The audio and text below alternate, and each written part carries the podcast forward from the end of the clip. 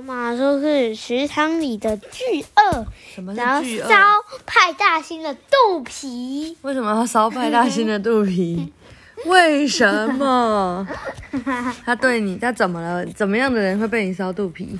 因为就是他被我烧肚皮。因为就是他被你烧，所以以后我烧你肚皮的时候也可以这样讲，是不是？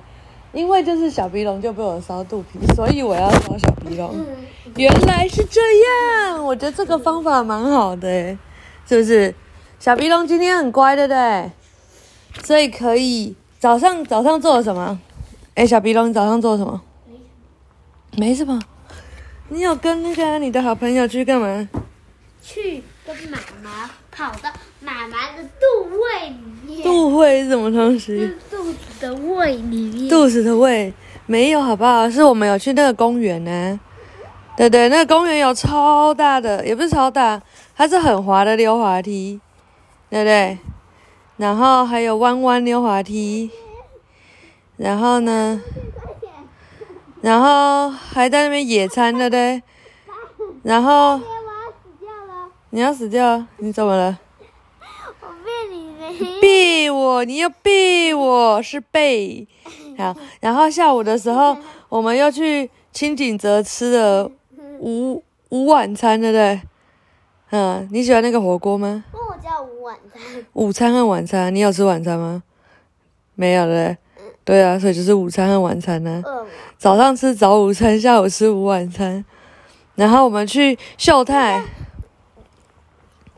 这样中午吃了两次，对呀、但是每一因为他都跟人家分呢、是很少对呀、哦。然后中午的，然后然后接着就去秀泰，以为可以去打宝可梦机台，结果怎么了？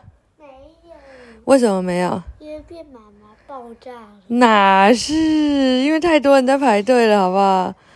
对不对？然后我们原本要去学校旁边的，结果又下大雨，所以今天可以讲几个故事。两顾对，好，我们来讲。而且妈妈刚刚才发现，昨天跟你讲错了，不是巨大的欢鸟巢，是巨大的鹳鸟巢。嗯，好，今天要讲的是池塘里的巨鳄。这是什么书？你怎么知道？什么意思？你刚刚有看吗？没有啊，看什么？那不是字都长一样？什么字都长一样就？是你刚刚说欢鸟巢跟鹳鸟巢。啊哦，我以为他念欢呢。啊啊！我有呃，因为我刚刚要把它这个打起来、存起来的时候，就发现我打欢它不会出现，但是打冠它才会出现。知道？知道了吗？知道了。啊，这是佩特娜拉苹果树小女巫保卫模仿大作战。好，一百四十三页。哦，库莫林站在木栈桥上。哎，对哈，我们昨天明明就有讲到鹳鸟巢，那妈妈完全没有看那个。对呀、在这里，在这里，看一下，看一下是不是真的是鹳？你看一下，一个，歌万贯，对，正是的。好，库莫林站在木栈桥上，心满意足的欣赏池塘风光。突然间，他注意到水里有个庞然大物正飞快的向他游过来。你可以不要靠我这么近吗？起初他还以为只是眼花，可以拿过来一点。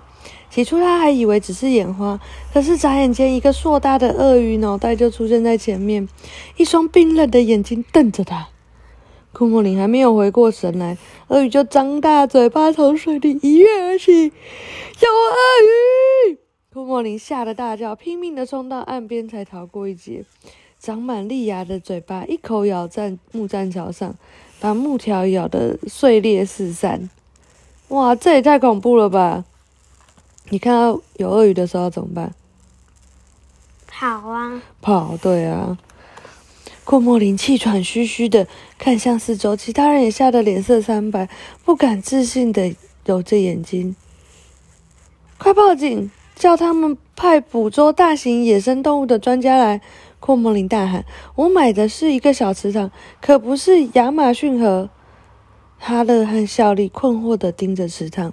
刚才他们明明看到一个庞然大物从水里跳出来，咬碎了木栈桥。可是才一眨眼的功夫，木栈桥居然又变得完好无损，池塘里连鳄鱼的影子都看不到。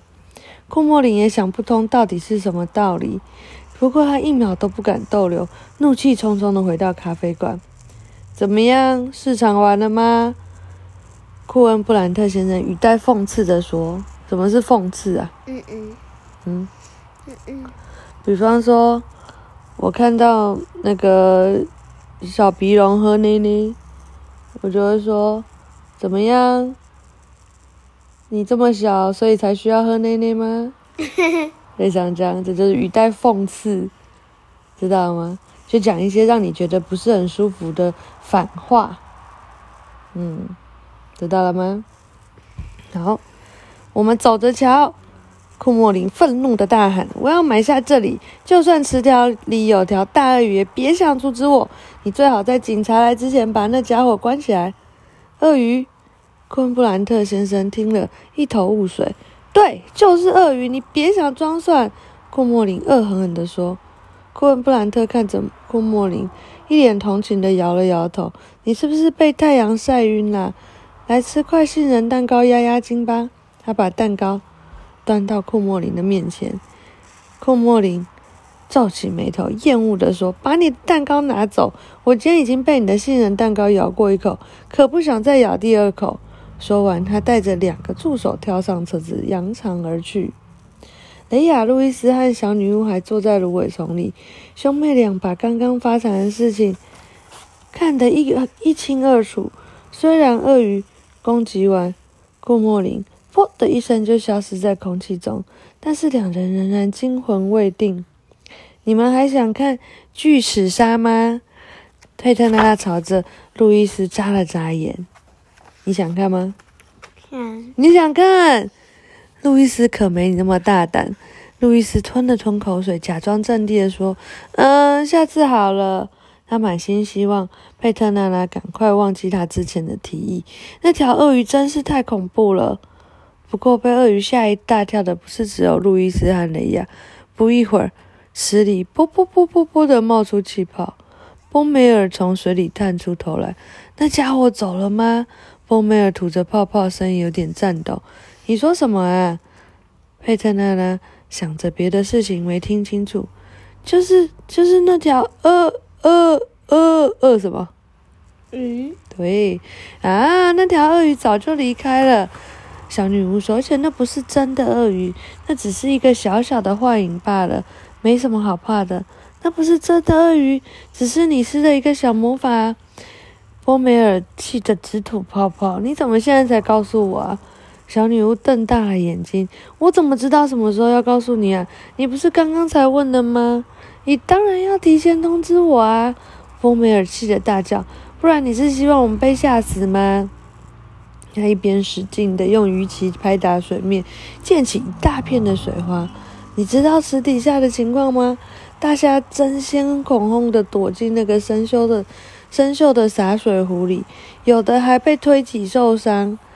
幸好没有哪一条鱼心脏病发作。你在这小池塘搞出一条鳄鱼，两比两年前出现的梭鱼还要糟糕。什么是梭鱼啊？之前我们有看过吗？没有。博梅尔激动的噼里啪啦的说个不停。佩特娜拉的脸越拉越长。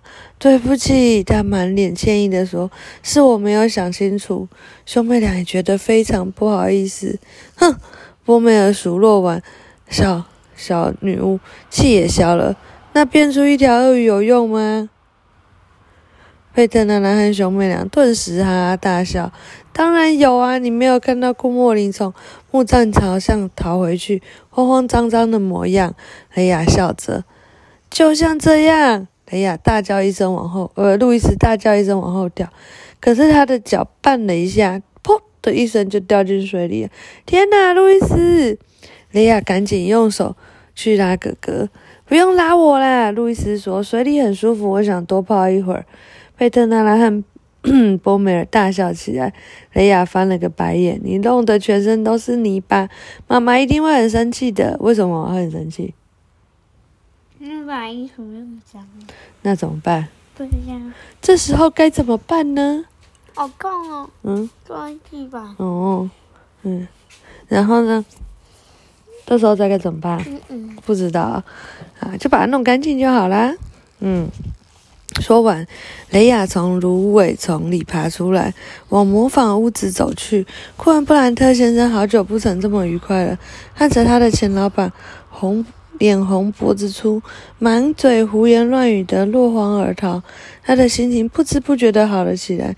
他准备回模问包坊工作时，忽然听见有人在背后清嗓的声音，原来是施美芬妮先生不耐烦的来回踱步。哎，你怎么还在这里呀？是库莫林忘了带你一起走，还是他的车子坐不下了？我的秘书马上就会来接我。斯美芬林先生冷冰冰地说：“库莫林先生已经决定买下模仿屋子了，他明天就会签约。我只是想告诉您，如果您还有兴趣的话，请在明天签约之前出价。”说完，他头抬得高高的，离开了咖啡馆。为什么头要抬得高高的？你你你看看，如果我头低低的讲话，嗯，哎、小鼻龙，我跟你说，你最好明天出嫁。看我抬得高，嗯，我跟你说，你最好明天出嫁，哪一个比较骄傲？头抬高对，所以就是骄傲的感觉。对，库恩布兰特的好心情就这样泡汤了。咖啡馆打烊后，过了好久，整个屋子依然笼罩在凝重的气氛下。晚餐时，一家人安安静静的不说话，这样的情况非常少见。爸爸，雷亚吃着番茄干面包时，忽然抬起头说：“我们是不是根本买不起这栋房子？”库恩布兰特夫妇忧心的对看一眼。我们，嗯，库恩布兰特先生清了清嗓子，仿佛喉咙被哽住了。买不起，至少现在买不起。所以我们得搬家了吗？可是我们的母鸡还有佩特，我是说魔法花园怎么办？雷亚的眼里满是泪水。库恩布兰特太太抱住女儿，嘘，她像在哄婴儿似的，轻轻摇着雷亚。别伤心，我们可以去别的地方再开一家魔法模仿咖啡馆。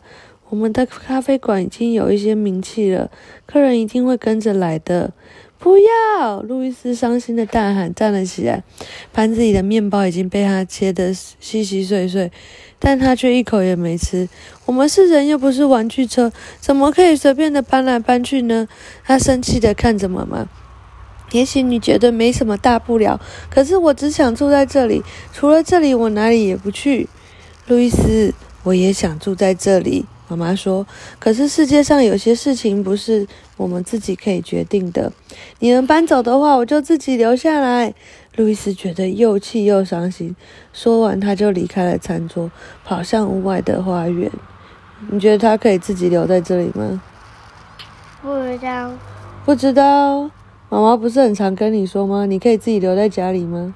不行，对，所以他可以自己留在，尤其是这以后如果变库莫林的家里吗？不行，对，不行。雷亚吃完也立刻站起来，我去看看路易斯。虽然你们可能不信，但说不定我们真的买得起这栋房子。接着，他也往花园的方向走去。讲完了，晚安。还要再讲。对，还要再讲一个，晚安。